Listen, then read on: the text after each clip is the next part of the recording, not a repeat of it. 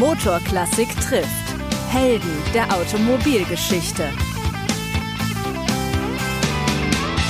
Liebe Zuhörerinnen und Zuhörer, Motorklassik trifft Karl-Heinz Lange. Er war bei BMW Chef der Motorenentwicklung, später für das Gesamtfahrzeug und die Qualität im Konzern verantwortlich. Karl-Heinz Lange hat ein Buch über BMW-Motoren geschrieben, das als Standardwerk gilt und für das der damalige Vorstandsvorsitzende Joachim Milberg das Vorwort schrieb. In Langes Zeit fällt die Entwicklung legendärer Reihen-Sechszylindermotoren und des ersten BMW Diesels.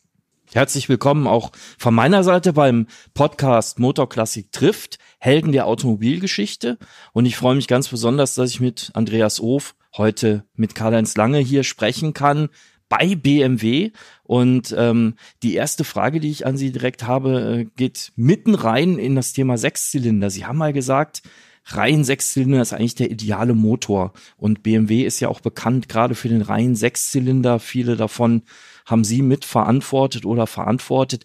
Warum eigentlich ist ein rein Sechszylinder aus Ihrer Sicht der ideale Motor? Ja, es sind die rein mechanischen Eigenschaften des Sechszylinders, der Massenausgleich, der perfekt ist beim Sechszylinder. Keine Kräfte, keine Momente, die an dem Motor rütteln, wie man es vom Vierzylinder oder in extremer Weise dann vom Einzylinder kennt. Das gibt ein hervorragendes Laufverhalten des Motors, ein runder Lauf, ein gleichmäßiger Lauf, ein angenehmer Sound. Also das ist etwas, was ihn weit abhebt vom Vierzylinder oder Fünfzylinder. Auch Achtzylinder ist nicht ganz so gut, Zwölfzylinder ist wieder gleich gut. Also Sechszylinder halte ich nach wie vor für die perfekte Maschine. Auf den Zwölfzylinder kommen wir selbstverständlich auch noch zu sprechen, auf den M70, ähm, an dem Sie auch beteiligt waren. Sie haben ja angefangen bei BMW zunächst im Fahrwerkversuch. Das war Anfang der 60er Jahre, kurz nach dem Studium. Ähm, ja, und waren später für das M im Markennamen verantwortlich für Motoren. Ist das ein Traumjob für Sie gewesen? Ja, eigentlich schon. Oder angefangen bei BMW habe ich noch viel früher während des Studiums, heute vor 60 Jahren im Praktikum war ich das erste Mal bei BMW. Nur einen Monat. Und da blieb so ein bisschen Brücke vorhanden, dann das Studium zu Ende gebracht. Und nach dem Studium kam die Stelle hier in der Konstruktion Fahrgestell in die Richtung ging es, äh, weil ich die Diplomarbeit an der Hochschule mit Fahrwerksthemen gemacht habe. Und da lag es nahe, in dem Thema weiterzugehen und sich offen zu halten. Man hätte ja jederzeit zum Motor wieder wechseln können, wenn das dann doch das Interessantere geworden wäre. Aber nach dieser kurzen vier Monate Fahrgestellkonstruktionszeit kam die Hochschulzeit als Assistent und dann kam eigentlich erst das richtige Berufsleben. Wie war, was war BMW denn damals für eine Firma? Also sie ist ja, das war ja zu Zeiten der neuen Klasse, ja. des 02 und da ist BMW ja erst, das war ja quasi der, der Retter der Marke. Und äh, damit ist BMW ja groß geworden. Wie war das damals? Das muss doch alles viel kleiner und äh, ja anders gewesen sein als heute. Es war schlicht und klein und einfach alles, das muss man sagen. Die ja. Personal war ja relativ wenig vorhanden. Das war eine enge, sparsame Zeit. Und wenn ich denke, was ich damals gemacht habe, war Hinterachsgetriebe für die neue Klasse konstruiert mit kurzem Getriebehals, mit langen geteilte Gelenkwelle, einteilige Gelenkwelle. Und was auch noch in Arbeit war zu der Zeit, war die Suche nach alternativen Motoren für den 700er. Ja. Da haben wir ja vier Zylinder eigene entwickelt, 0,8 Liter mit einem Liter Wasser gekühlt und auch Fremdmotoren untersucht und ich war noch mitbeteiligt damals in der Untersuchung des Arabella-Motors im 700er. Wassergekühlter Boxer, den man hinten ja im Prinzip einbauen konnte in den verlängerten 700er. Äh, der kam aber nur bis zur ersten Probefahrt. Die Hecklast war so groß, dass er im Werksgelände sich schon gedreht hat und dann war dieses schöne Projekt beendet. Ihr äh, Projekt BMW war ja dann auch erstmal beendet. Sie sind ja dann erstmal ganz woanders hingegangen, nämlich zu Porsche. Nach der Assistentenzeit äh, war wieder BMW natürlich die Frage, gäbe es hier eine Möglichkeit, etwas zu tun? Die gab es zu der Zeit nicht. Es war eine Zeit, wo BMW auch wieder sehr, sehr stark gespart hat. Und dann ging ich zu Porsche nach Stuttgart und habe dort eine Motorenvorentwicklung aufgebaut als erstes. Das war ja 1971 bis 75, wenn ich das richtig gelesen habe. Ja. Genau. Und ähm, da muss ja bei Porsche eine Menge los gewesen sein. Renntriebwerke, Astor Turbomotor, Entwicklung vom 924 Vierzylinder, 928 Achtzylinder. Fremdaufträge, nicht zu vergessen. Ja. Für Volkswagen und andere. Also da war sehr viel Schwung in der Firma, die, muss man wirklich Stimmt, sagen. ich erinnere, die äh, Entwicklung ähm, eines potenziellen Käfer-Nachfolgers fiel in diese Zeit, oder nicht? Ja, genau. Ja. Ähm, wie viel, beschreiben Sie doch einmal kurz, wie, wie viele Leute waren da bei Porsche in der Konstruktionsabteilung und was haben Sie da gemacht, was haben Sie da miterlebt? Porsche war im Vergleich zu allem, was wir dann später kennen, natürlich auch klein und eng. Es war räumlich beengt und auch die Personaldecke war nicht allzu groß. Aber es war eine hervorragende Stimmung in der Firma. Das muss man sagen. Vielleicht auch etwas getragen durch die Sporterfolge, die man zu der Zeit hatte und die sich intern dann immer ausgeprägt haben. Leute, wir können das, wir schaffen das, wir machen das. Es ging einfach vorwärts in jeder Beziehung in einer ganz großen Breite der Tätigkeit. Und das, was ich am Anfang mit Vorentwicklung getan habe, ist Konzepte zu studieren, die noch nicht in Serie sind sich zu fragen, wo liegen wir eigentlich in fünf oder in zehn Jahren vielleicht richtig. Es kam gerade das Abgasthema auf, sehr stark. Kalifornien, USA. Wir haben uns befasst mit Schichtlademotoren und auch mit Alternativen. Was könnte es sonst sein, wenn wir weiter gezwungen werden, irgendwie den normalen Motor zu verlassen? Das ging bis zur Überlegung, die andere Firmen ja umgesetzt haben, was wäre mit einer Gasturbine? Was wäre mit dem Elektroantrieb? Könnte das wieder etwas sein? Thema Wankelmotor.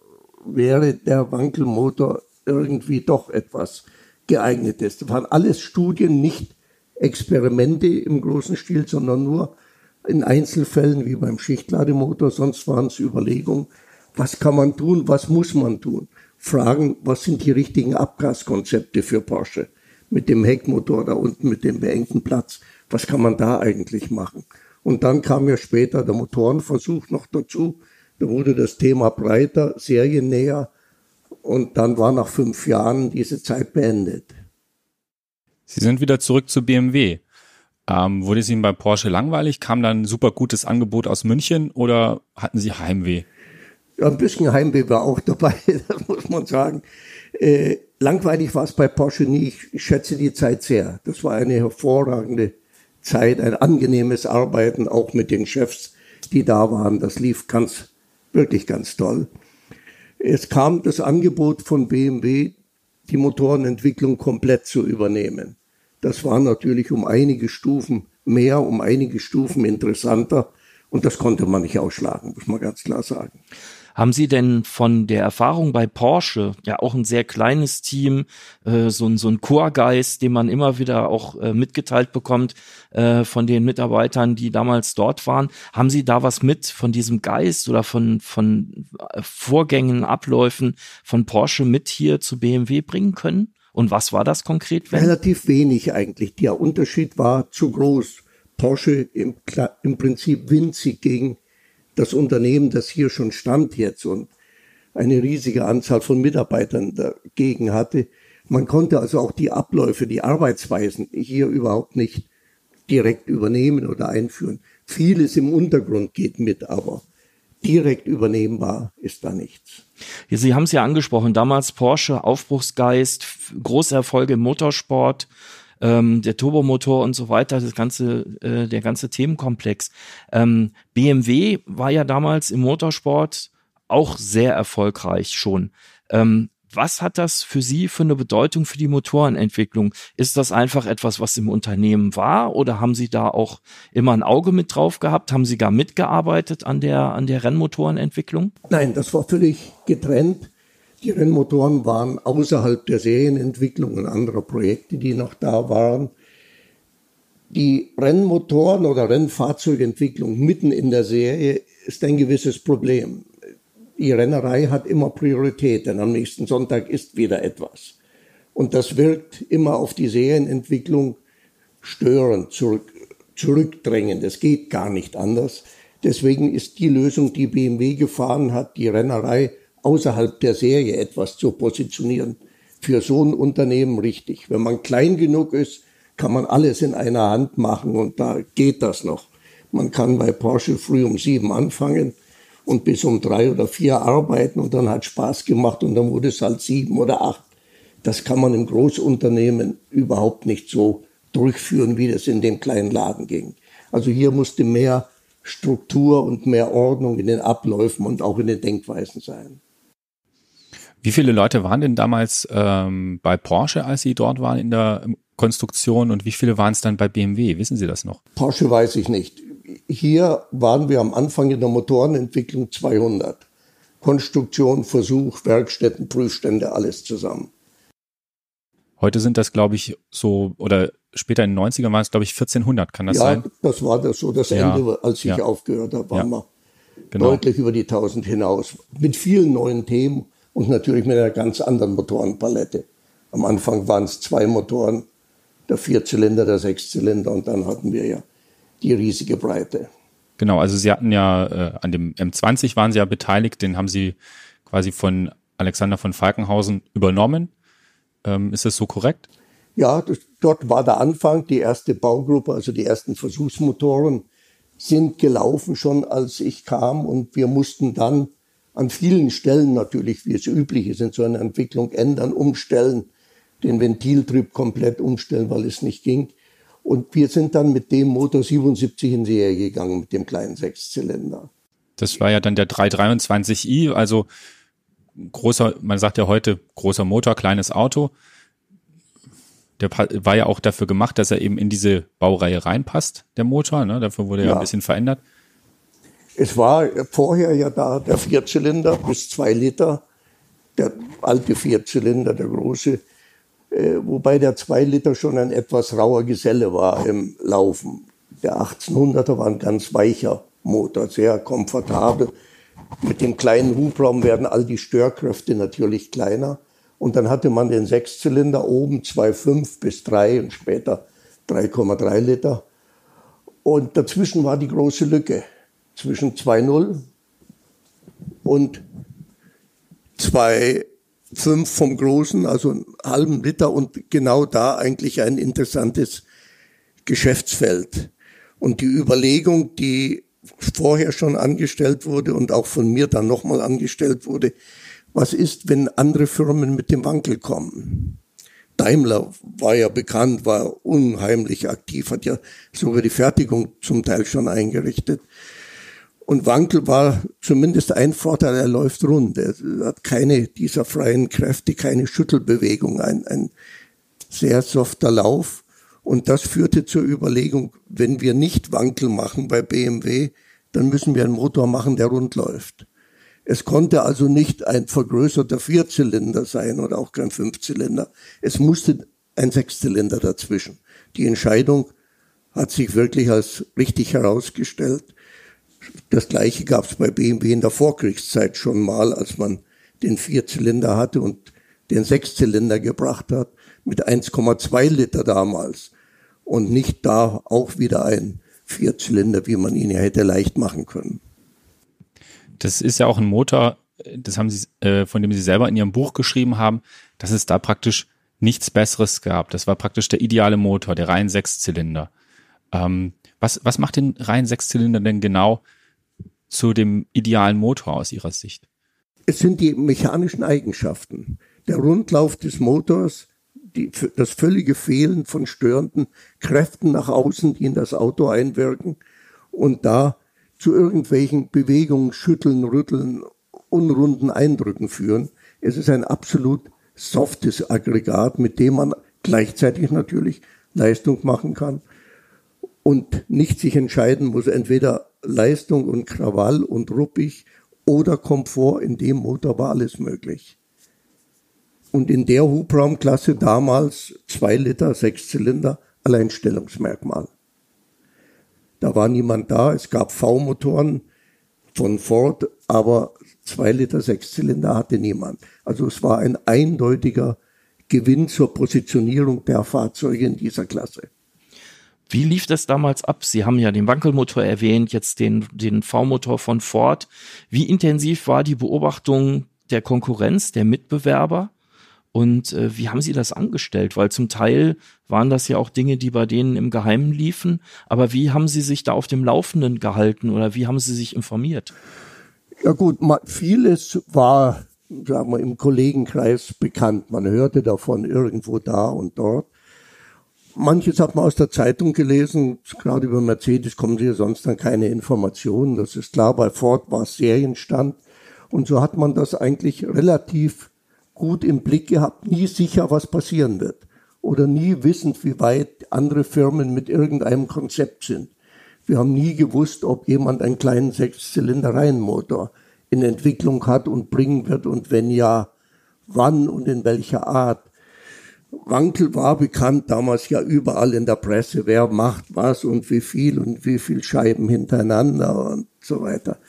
Das ging und die Entscheidung hier war eben nicht Wankel. Das Abgasthema war zu durchschauen, ohne dass wir viele Versuche machen mussten, dass das nicht gehen wird mit diesem Brennraum. Und so hat sich BMW dagegen entschieden und unheimlich viel Geld gespart, das ist klar.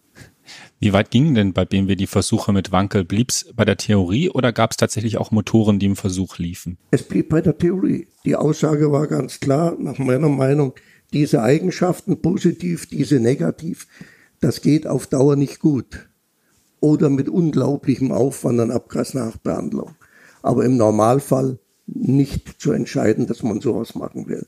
Es gibt so eine nette Anekdote, als ich ganz neu da war, gab es wie jedes Jahr also eine Vorstandsvergleichsfahrt, bei der auch der Aufsichtsrat manchmal teilnahm.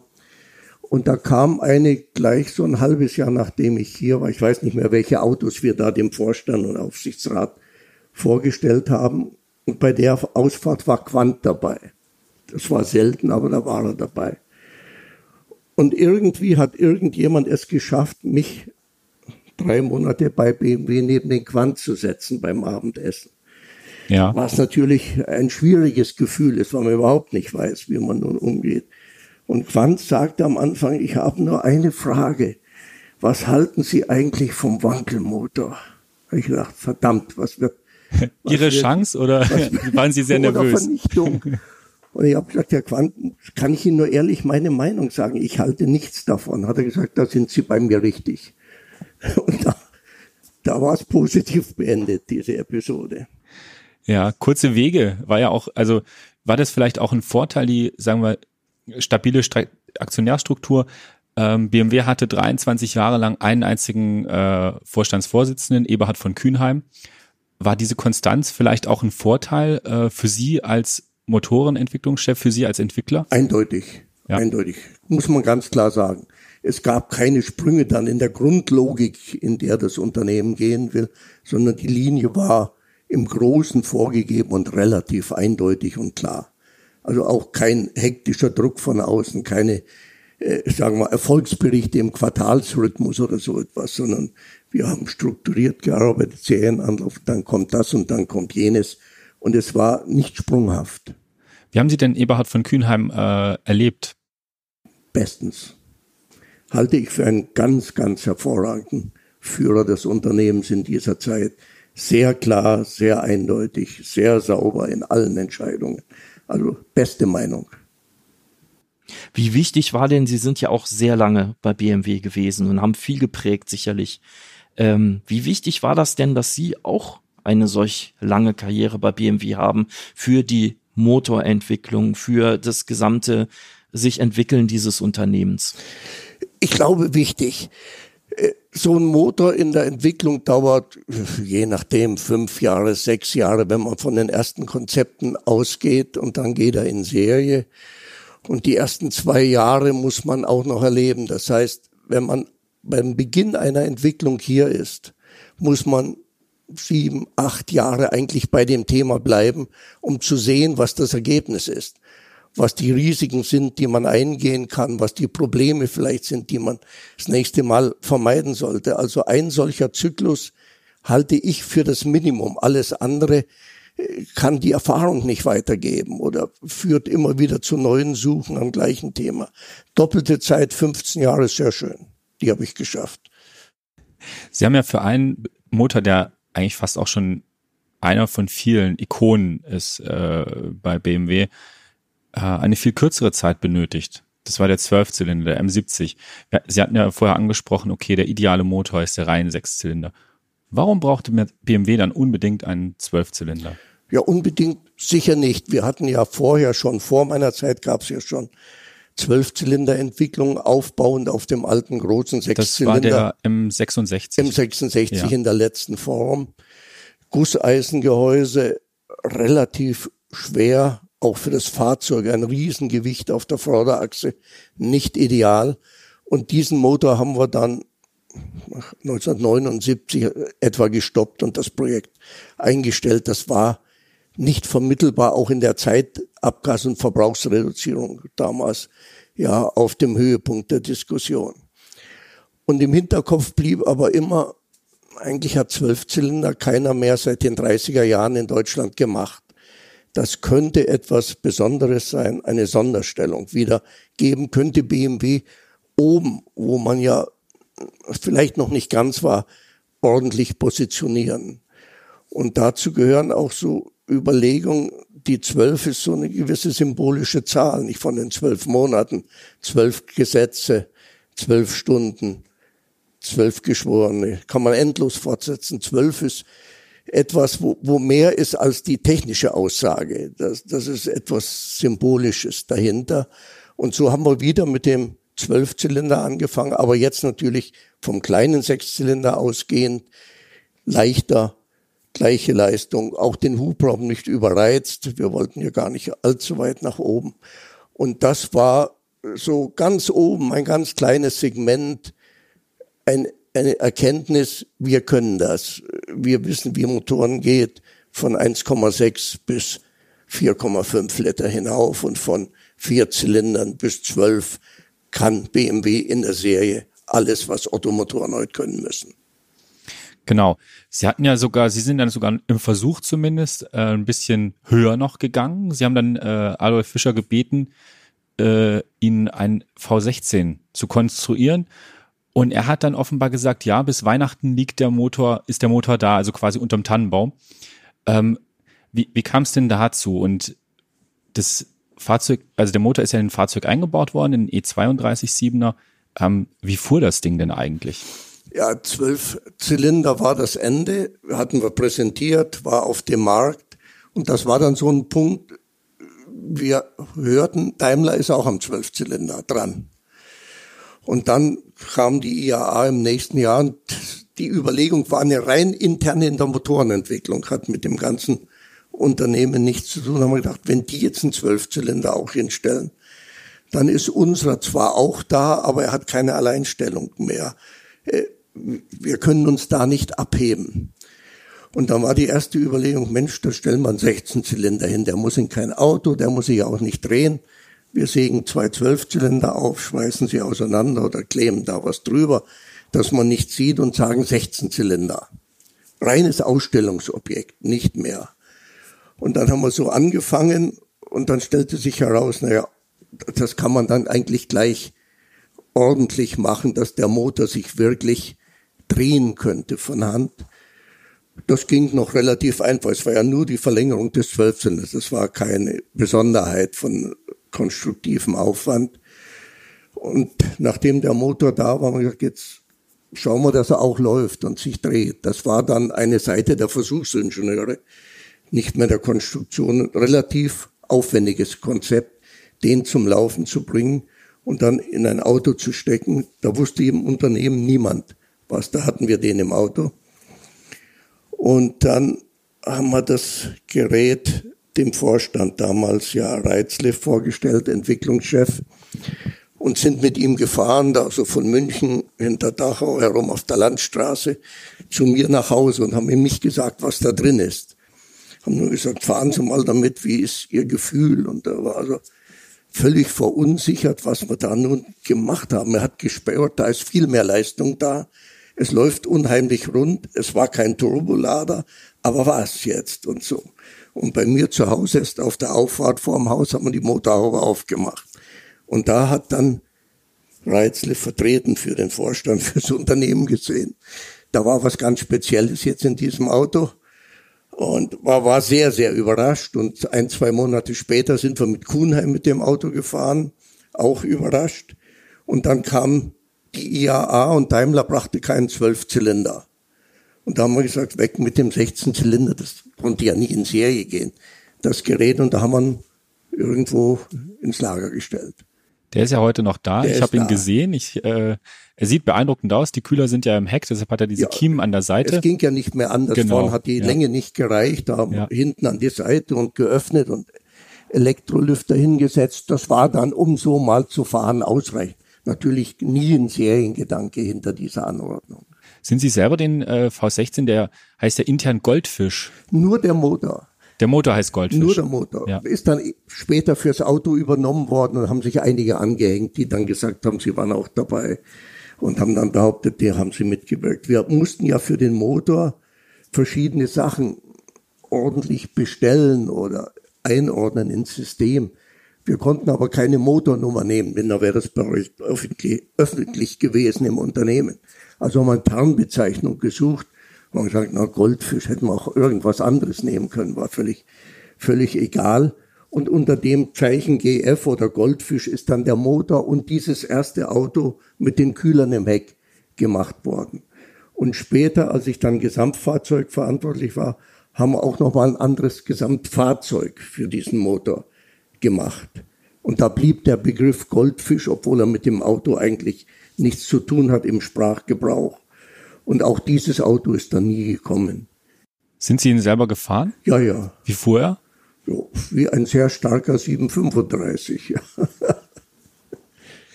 Wie wichtig ist, Sie haben das so ein bisschen anklingen lassen, auch beim V12, die Ästhetik beim Entwickeln eines Motors. Also der Klang zum einen, die Charakteristik auf der anderen Seite, aber natürlich auch die Form, also wie ein Motor aussieht. Hat das für Sie auch eine Rolle gespielt? eine besondere Rolle. Da war ich eigentlich berühmt oder berüchtigt dafür, muss ich sagen. Wenn Sie in die Zeit weit zurückschauen, Anfang der 70er Jahre, oder in Motorräume französischer Autos, was da an Kabeln, Schläuchen quer über alles hinweg führt, haben wir gedacht, so kann man einen BMW-Motor nicht präsentieren, egal wie oft der Kunde nun in den Motorraum auch schauen mag. Das geht so nicht. Und da habe ich eine eigene Richtlinie erfunden, Anordnung im Motorraum alle Kabel, alle Schläuche nur geradlinig mit Winkel, nichts über den Motor kreuzen und und und. Das hat sich ausgezahlt, dass wir diese Ordnung gemacht haben. Auch schon in der Konstruktion hat jeder gedacht, Achtung, aufpassen, nicht ein rotes Kabel und einen blauen Schlauch und alles mögliche, sondern sauber halten. Das sieht man heute noch teilweise, vieles ja abgedeckt inzwischen durch Schallisolierungsmaßnahmen. Da ist das unter dem, quasi unter der zweiten Motorhaube versteckt. Woher kam die Inspiration, die Motorkonstruktion so zu sehen und halt auch so eine Richtlinie dazu zu geben? Das war Ihnen wichtig, wie Sie gesagt haben. Gab es da irgendwelche Einflüsse aus der Motorenentwicklungsgeschichte? Also man sagt ja zum Beispiel, Bugatti hat auch immer sehr darauf geachtet, dass das alles sehr ästhetisch wirkt. Haben Sie sich da irgendwo Anregungen geholt? Hat Sie irgendwas vielleicht auch als junger Mann schon äh, sehr beeindruckt? Es war grundsätzliche Ordnungsliebe, glaube ich. Da war, war nichts. Bugatti sieht sehr klar aus, weil er halt auch alles aus dem Vollen gefertigt hat. Nicht? Ließ sich leicht fräsen, was er da gemacht hat. Aber das sind, als Beispiel ist er ja geblieben dafür, dass seine Motoren klar aussehen und nicht so wie viele andere dann, wo man kaum noch erkennen konnte, was da nun unten drunter steckt, was da für ein Motor eigentlich drin ist und dann noch ein Reserverad oben drauf gelegt und dann ist man als Motorenentwickler nicht ganz glücklich. Sie haben ja viel erlebt, äh, viel gemacht, auch bei BMW. War in Ihrer Zeit äh, ja viel los. Sie haben ja unter anderem äh, den ersten Turbodiesel für BMW entwickelt. Da kam die Einführung der äh, digitalen Motorelektronik, ähm, Katalysator, die Diskussion ums Waldsterben, der erste V12 der Nachkriegsgeschichte sozusagen. Ähm, war das vielleicht einfach auch rückblickend die beste Zeit, Motoren zu entwickeln? Ja, wenn man das so wüsste, ja. Muss ich jetzt auf Falkenhausen zurückkommen? Als ich ankam und mit Falkenhausen mich so unterhalten habe, also er, wir hatten ja ein halbes Jahr überlappende Zeit hier, sagt er, ach, er ist jetzt heilfroh, dass er nicht mehr Motoren entwickeln muss. mit diesem Abgasmist und dem ganzen Zeug kann man ja keinen gescheiten Motor mehr machen. Überall greifen Beamte ein und wollen was anders. Das möchte er nicht noch erleben. Die beste Zeit für ihn war ganz klar die Zeit davor. Eindeutig. Fast freies Entwickeln, ohne äußere Zwänge, keine Gesetze, die irgendwie einen Einfluss hatten.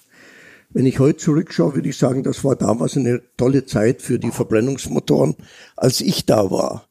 Wir hatten eigentlich die ganze Spannbreite, den normalen Motor, Ottomotor, dann wie gesagt der Diesel dazu, den wir hier entwickelt haben und dann dazu alles, was mit Abgasverbrauch, Emissionen in irgendeiner Weise zu tun hat. Die Bandbreite war riesig und es war wunderbar. Diesel haben wir ja hier in München entwickelt habe ich, glaube ich, in dem Buch auch so geschrieben. Angefangen, kurz nachdem ich zu BMW kam, war hier eigentlich Richtung neuer Motorkonzepte nichts da. Und die Frage Dieselmotor ist eine, die man ganz am Anfang gleichgestellt hat. Warum denn nicht ein bisschen Beschäftigung damit? Es könnten ja Zwänge kommen, dass wir gar nicht dran vorbeikommen. Aussagen waren extrem. Marktanteil Diesel bei BMW 0% in den nächsten 100 Jahren als Prognose oder höchstens 10%. In dem Feld spielte sich das ab. Und wir haben gesagt, müssen wir trotzdem machen. Und wir haben einen Dieselmotor entwickelt, konstruiert, im Versuch gehabt, nur mit der Ottomotorenmannschaft gemacht. Ganz bewusst, denn hätten wir uns dieselerfahrene Leute von irgendeinem anderen Unternehmen eingekauft, wäre auch so eine Art Taxidiesel wahrscheinlich wieder rausgekommen. Wir wollten aber ein BMW-Diesel Leistungsvermögen in der Nähe des Ottomotors, deswegen sofort aufgeladener Dieselmotor, kein Saugmotor am Anfang, um in diese Leistungs- oder Fahrleistungsklasse vordringen zu können.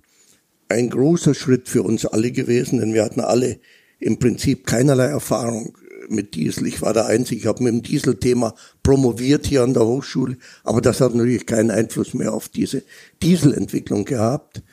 Und das war eine riesige Anstrengung, das muss man sagen. BMW hatte damals auch einen Vorvertrag mit Ford USA abgeschlossen, den Dieselmotor denen zu liefern für den Einbau in ihre amerikanischen Fahrzeuge aus Abgas- und Verbrauchsgründen. Das wäre fast gleichzeitig mit unserem Serienanlauf fällig gewesen, hat sich dann von Ford aus wieder zerschlagen. Die Amerikaner sind ja da sehr schnell und sprunghaft in solchen Entscheidungen, so dass wir allein zunächst mit dem Diesel in unseren Fahrzeugen gestartet sind. Wie kam der Diesel damals an, intern und bei den Kunden? Gut. Eigentlich von Anfang an intern auch gut. Wir hatten 19, wann bin ich gekommen? 75, 78 bei BMW einen Techniktag veranstaltet für die Presse, um dort Neuigkeiten vorzustellen. Äh, so was ähnliches hat man auch bei Porsche schon gemacht, immer wieder. Und dort haben wir vorgestellt, erstmalig öffentlich, den Prototyp Diesel und den Prototyp Ethermotor, diesen verbrauchsreduzierten Benziner. Und die Reaktion der Öffentlichkeit, vermittelt durch die Journalisten, war überaus positiv. Und auch intern war die Erkenntnis, ja, das kann man machen, das kann man vertreten, das geht, machen Sie mal weiter. Und da haben wir ab 78 die Serienentwicklung gestartet und sind dann mit dem Motor im neuen Werk in Steyr in Serie gegangen. Vielleicht noch mal eine Frage kurz zurück zu Ihrer Doktorarbeit, haben Sie ja schon erwähnt gerade.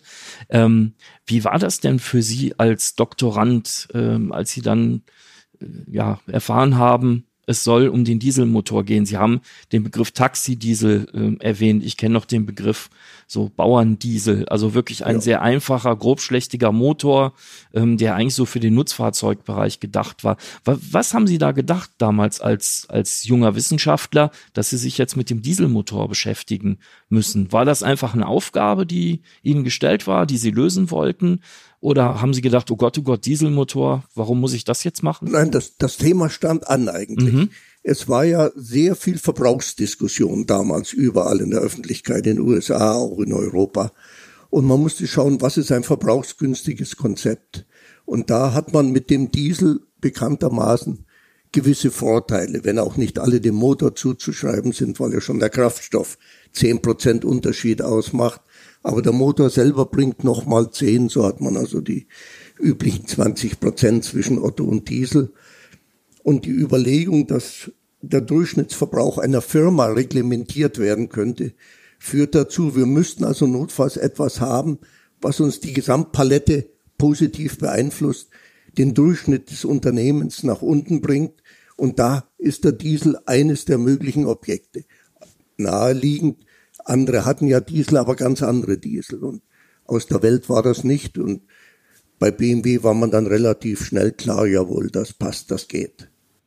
Welche Rolle hat da die Konkurrenz zu Mercedes gespielt? War das auch ein Nein, wichtiger keine, Part? keine Rolle, keine Rolle, gar keine. Das war ein eigenständiges Thema und auch ein eigenständiges Feld, das man besetzt hat. Es kam ja auch VW damals mit dem Diesel, das unterstützte das ganze Spiel.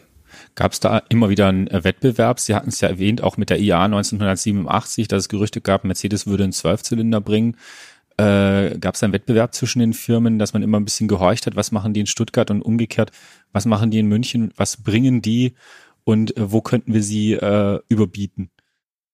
Äh, nicht in extremer Weise. Man hat immer aufgepasst, was geschieht da und was machen die. Entwickelt sich irgendein Unternehmen in ein Feld, das wir eigentlich besetzt hatten, hinein mit eher hoher Motorleistung oder mit niedrigem Motorgewicht, niedrigem Fahrzeuggewicht.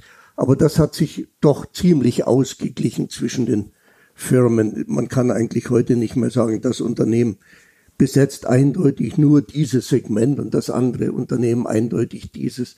Das ist durch viele äußere Einflüsse eigentlich ähnlicher geworden. Wenn Sie sich äh, an Ihre Zeit zurückerinnern, was war denn so ein Motor von einem Mitbewerber, wo Sie gedacht haben, boah, Hut ab, also das ist jetzt ein großer Wurf? Gab es da was? Oder haben Sie sich wirklich nur auf das Interne kon konzentriert und versucht, das weiterzuentwickeln? Also überrascht hat uns eigentlich niemand in der Zeit mit etwas, wo man sagen, wo man Angst gekriegt hätte und sagt, da ist jemand jetzt ganz weit vorgesprungen mit irgendeinem Konzept und wir müssen unbedingt nachholen in diesem Feld. Könnte ich nicht sagen. Es waren viele interessante Wettbewerber unterwegs, von klein bis groß, da gab's alles Mögliche. Gab es denn in Ihrer langen Laufbahn auch ein Projekt, wo Sie enttäuscht waren, dass Sie das nicht haben in die Praxis umsetzen können? Gab es einen Motor, eine Entwicklung, wo Sie heute noch denken, boah, das wäre vielleicht toll gewesen, wenn wir das hätten umsetzen dürfen? Wir hätten den ETA-Motor nach meiner Meinung weiter behalten sollen. Es war ja Otto-Motor mit abgesenkter Drehzahl, Nenndrehzahl unter 5000, so in die Dieselnähe, wenig Reibung im Motor, durch die niedrige Drehzahl, schwächere Ventilfedern, leichtere andere Kolbenringe und, und, und. Und wir konnten den Verbrauch zum Diesel mit dem Ottomotor fast aufholen. Äh, bloß der war intern und extern schwer vermittelbar. Ottomotor war 6000 Umdrehungen, maximale Leistung. Dieselmotor 4.500 Umdrehungen, weniger Leistung, deswegen der Turbo. Und jetzt ein Ottomotor, der sich völlig anders in der Auslegung verhält, ging nicht durch. Dieses Thema hätte man nach meiner Meinung weiterführen müssen. Das hätte gut getan. Ist dann aber nicht durchgekommen. Als Sie nachher Leiter der Gesamtfahrzeugentwicklung haben, wenn wir jetzt noch mal ein Stückchen weiterspringen äh, in Ihrer Karriere bei BMW, was war da so Ihr Lieblingsprojekt? Gibt es ein Lieblingsmodell, darf man nein, das sagen? Gibt es, nein, gibt es nicht, gibt es nicht. Die Aufgabe ist, alle Modelle, alle Projekte mit gleicher Wertigkeit durchzuziehen. Da, da kann man kein Lieblingsprojekt haben. Man kann ein Auto gern fahren oder so, aber in der Bearbeitung hier, in der Arbeit kann das nicht sein. Gibt es denn ein Auto, was Sie jetzt rückblickend aus Ihrer Zeit äh, am besten in Erinnerung haben? Oder anders gefragt, gibt es vielleicht ein Auto, wenn Sie eins aussuchen dürften aus Ihrer aktiven Zeit bei BMW, das Sie unbedingt ähm, haben wollen? fahren wollen? Nein, könnt ihr auch nicht sagen. Auch das nicht. Da sind eigentlich in der Zeit keine Fahrzeuge, die wirklich völlig herausragen aus allem, was es sonst gab, so wie es früher mal den 507 gab, nicht den damals auch keiner wollte. Aber das war so etwas. Da war der Z8 schon viel näher an der Wirklichkeit aller anderen Fahrzeuge. Was man dann gern immer wieder fährt, sind natürlich die leistungsstarken Modelle, aber das, das ist ein persönliches Gefühl und das muss nicht sagen, ob das nun das beste Auto in irgendeiner Beziehung ist. Was fährt denn der ehemalige Chefmotorenentwickler von BMW heute privat für ein Auto? Ja, einige. Was wir normal fahren, ist zurzeit gerade wird ja gewechselt jährlich das Auto ein 330D. Ein sehr, sehr schnelles Auto, sehr angenehm zu fahren. Daneben fahren wir einen Porsche aus Tradition immer noch, einen 911er. Haben Sie die ganze Zeit immer Porsche gefahren, seitdem Sie dort waren? Nein, die ersten Jahre nicht, aber schon längere Zeit. Genauso wie ich in der Porsche-Zeit immer BMW 2002 gefahren bin, privat.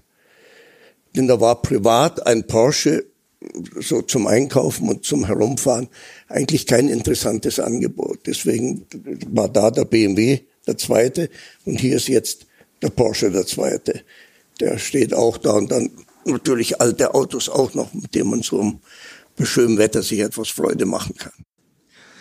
Ähm, wenn Sie, Sie haben den Z8 angesprochen, der hat ja eigentlich ja, den Durchmarsch geschafft. Der ist ja eigentlich als modernes Auto oder als aktuelles Auto fast geradeweg zum Klassiker gefahren. Also es gibt mittlerweile eine große Sammlerszene, äh, Sammlerzahlen Höchstpreise sozusagen für dieses Auto.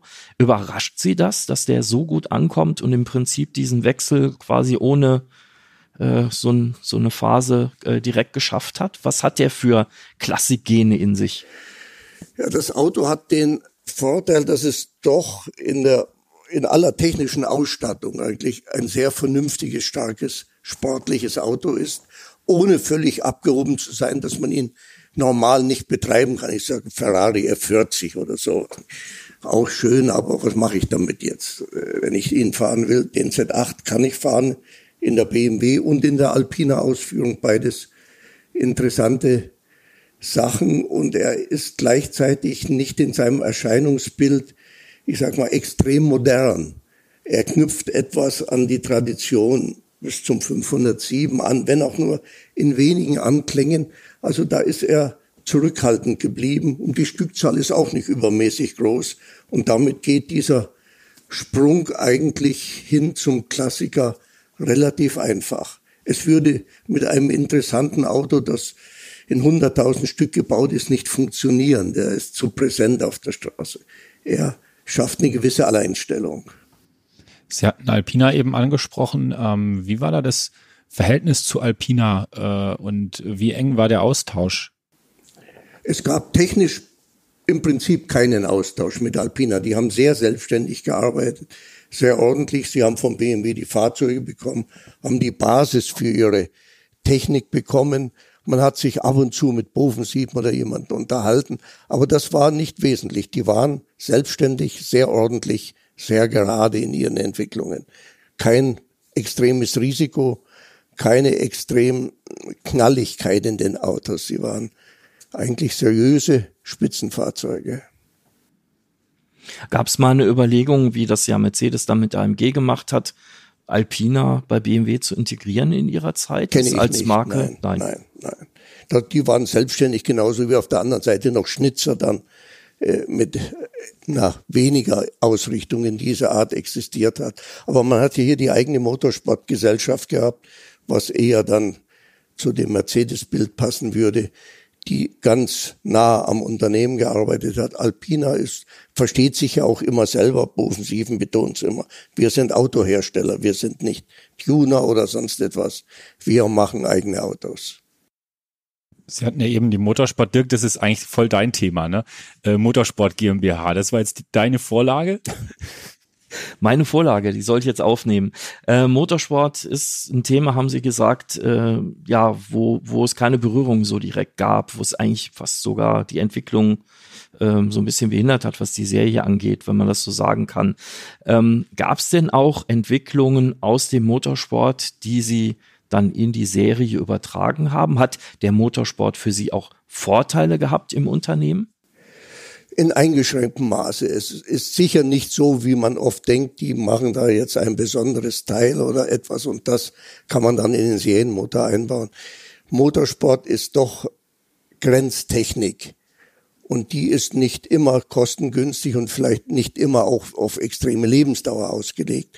Also das ist eine eigene Denkweise, die man haben muss und zulassen muss. Und sie stört die Entwicklung nur, wenn sie mittendrin ist in der Entwicklung und Prüfstände blockiert oder Personal blockiert. Wenn sie so wie hier eine eigene Gesellschaft ist, leben die zwei, die Serie und der Motorsport eigentlich getrennt, helfen sich, wenn irgendetwas zum Helfen ist und schauen sich das, was die anderen machen, sehr, sehr genau an, ob man irgendetwas davon nutzen kann, übertragen kann, ob vom Motorsport etwas in der Großserie geht, unter den ganz anderen gesetzlichen Zwängen geht, das schon, aber keine direkte Übertragung von irgendwelchen Bauteilen, eher vielleicht von äh, Denkweisen, dass man sagt, bei uns geht es jetzt los mit äh, Kennfeldzündung, die müssen wir machen jetzt am Rennmotor oder am Sportmotor.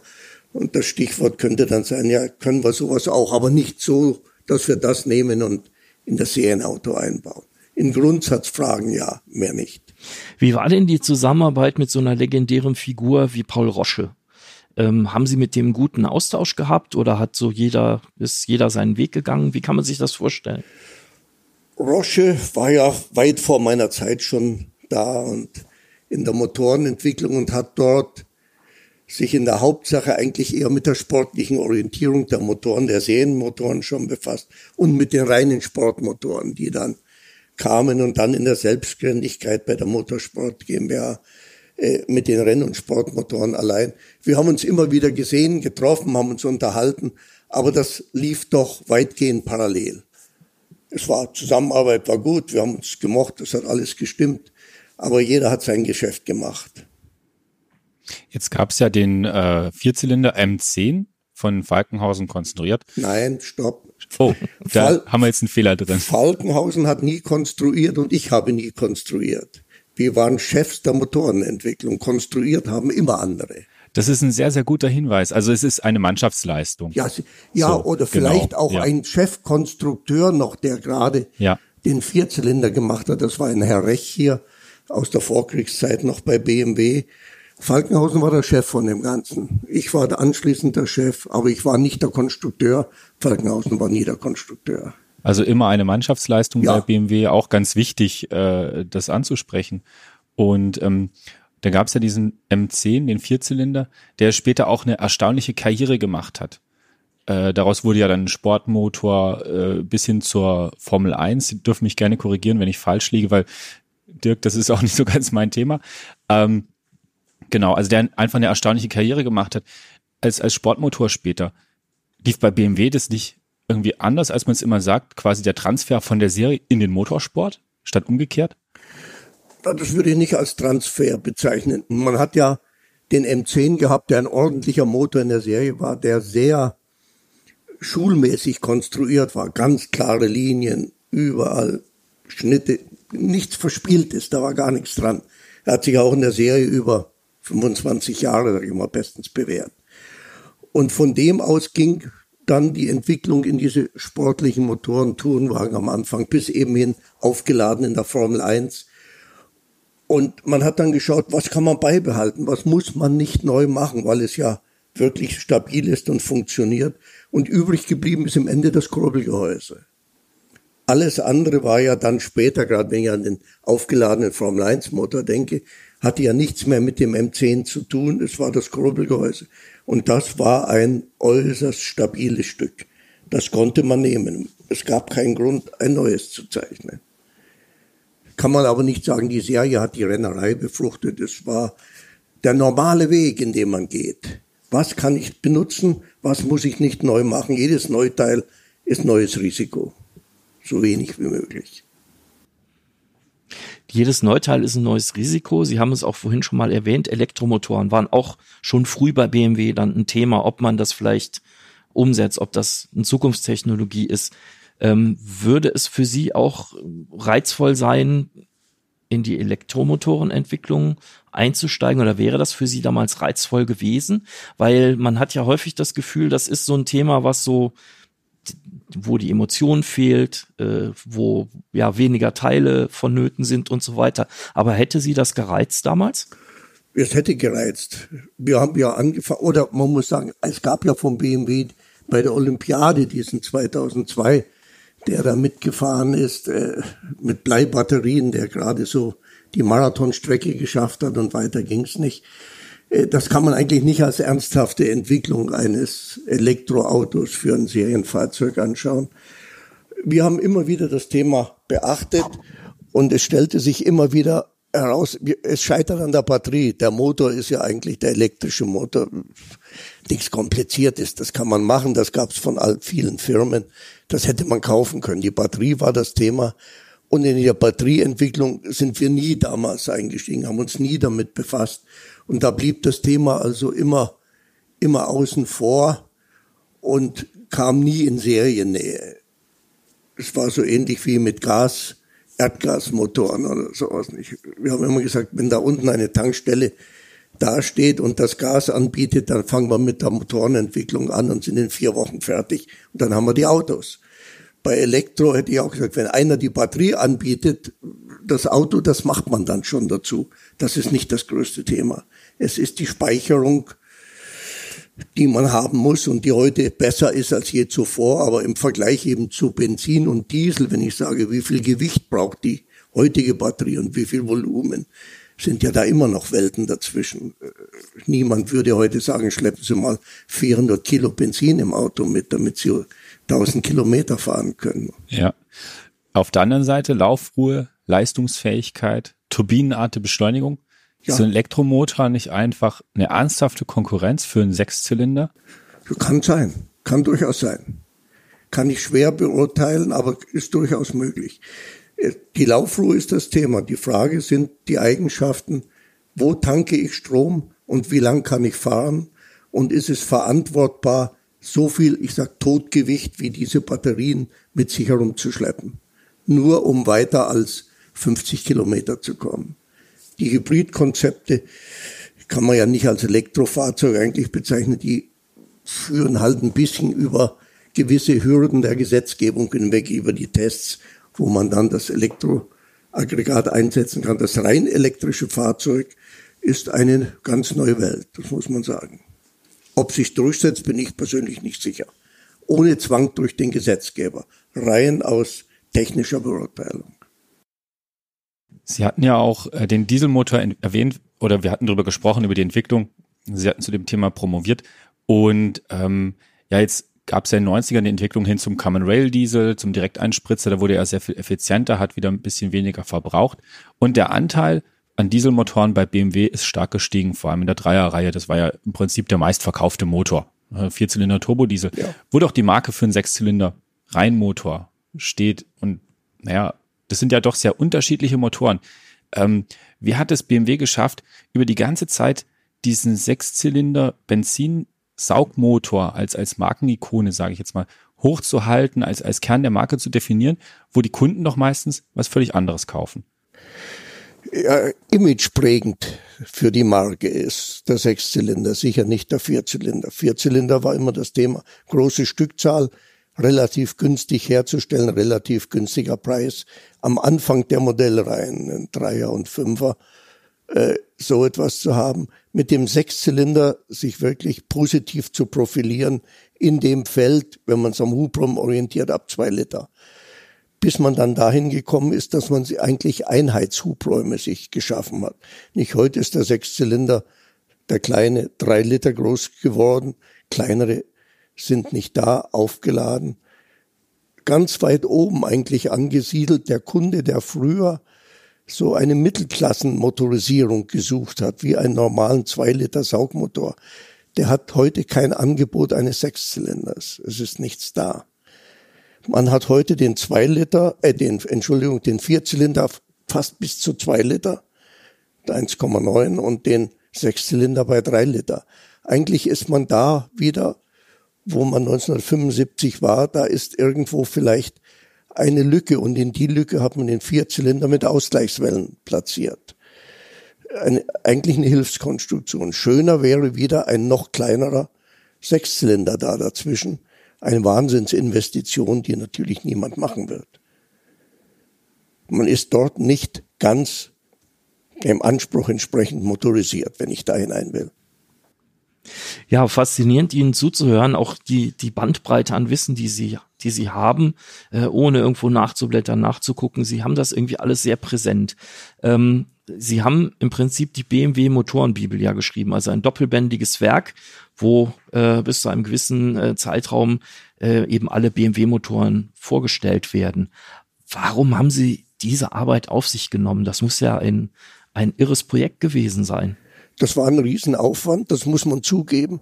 Aber es war die Überlegung, es kann irgendwann wesentlich später, zehn Jahre später, eigentlich niemand machen, vor allem weil die CAD-Konstruktionen dann vorliegen und nicht mehr die Zeichnungen alle auf Papier da sind. Und nur anhand der Papiere konnte man schauen, wie war das 1975, 65, 35 oder so etwas.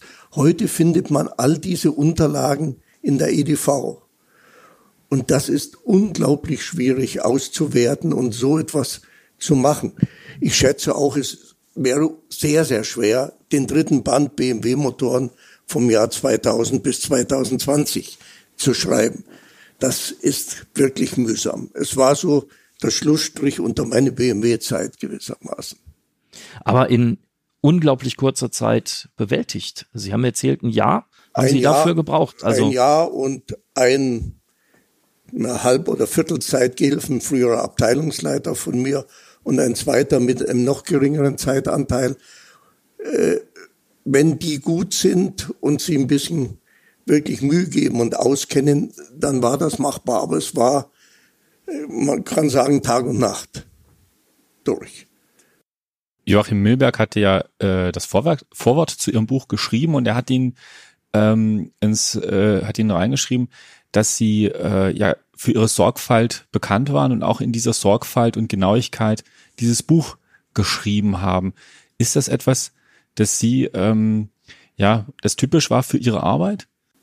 Wahrscheinlich ja. Wir haben vorhin über die Optik der Motorräume gesprochen. Ja. Nicht, das ist so eine andere Ausprägung. Es war die Linie sehr klar, sehr ordentlich zu gehen und so im Buch so, so locker dahin zu machen, das, das geht nicht. Das wäre fehlerhaft von Anfang bis Ende und würde niemanden etwas bringen und niemand könnte was nachschlagen, wenn nicht das Grundvertrauen da ist. Äh, das ist wohl ordentlich gemacht, das stimmt wohl so. Ja, Sie haben ja auch noch ein zweites Buch geschrieben. Das ist ja quasi jetzt auch schon fast die vorletzte Frage, weil die Stunde bald zu Ende ist. Ähm, über ein BMW 507. Ja. Äh, war das ein Herzensprojekt von Ihnen? Ja, muss man so sagen. Das war die Kür während des Motorenbuch fast noch. Die Pflicht war, 507 ist ein Auto, das mich schon lang begeistert hat und mit dem ich mich immer wieder nebenher sehr beschäftigt habe und das, was zum 507 bis dahin veröffentlicht war, war doch mit relativ viel Fehlern versehen zu der ganzen Entwicklungsgeschichte. Und vieles war auch unbekannt bisher, weil man den Zugang zum Archiv hier nicht hatte, wo ich halt doch überall nachschauen konnte und suchen konnte. Und weil die Außenstehenden zwingend auch die Zeichnungen des Autos nicht haben konnten, wo man wieder etwas ableiten konnte, warum das nun genau so geschehen ist und genau so gemacht worden ist. Und das hat Spaß gemacht, das Buch zu schreiben. Dort fehlt nur der 503 so ein bisschen, aber das wurde nicht gestattet. Es hätte zu viel Seiten gekostet. Gut. Ähm, das war's von meiner Seite. Dirk, hast du noch eine Frage, die du unbedingt loswerden möchtest? Nein, also ich bin nach wie vor tief beeindruckt über das Wissen, was sie mitbringen, die Begeisterung, die man ihnen auch anmerkt an ihrer Arbeit. Ich glaube, das ist ein großes Vorbild und natürlich kann man sagen, Karl-Heinz Lange, einer der Helden der Automobilgeschichte. Ich glaube, das ist nicht so hochgegriffen. Das war's dann noch von unserem Podcast Motorklassik trifft. Vielen herzlichen Dank für die interessante Unterhaltung. Es hat wirklich ganz, ganz viel Spaß gemacht. Wir haben, glaube ich, auch einiges Neues erfahren. Unbedingt. Also mir hat das Gespräch sehr viel Freude gebracht. Äh, vielen Dank, Herr Lange, dafür, dass Sie sich die Zeit genommen haben, dass wir hier sitzen können in der Bibliothek von BMW Classic an der Mosacher Straße in München. Wir hoffen, ihr hattet ebenfalls Spaß beim Zuhören. Teilt uns, kommentiert, lobt, schreibt uns, wie es euch gefallen hat. Wen ihr unbedingt noch hören wollt bei Motor Classic trifft Helden der Automobilgeschichte, schreibt uns an podcast.motorklassik.de. Ja, und dann sagen wir Bis bald und äh, schaltet wieder ein beim nächsten Podcast Motorklassik trifft.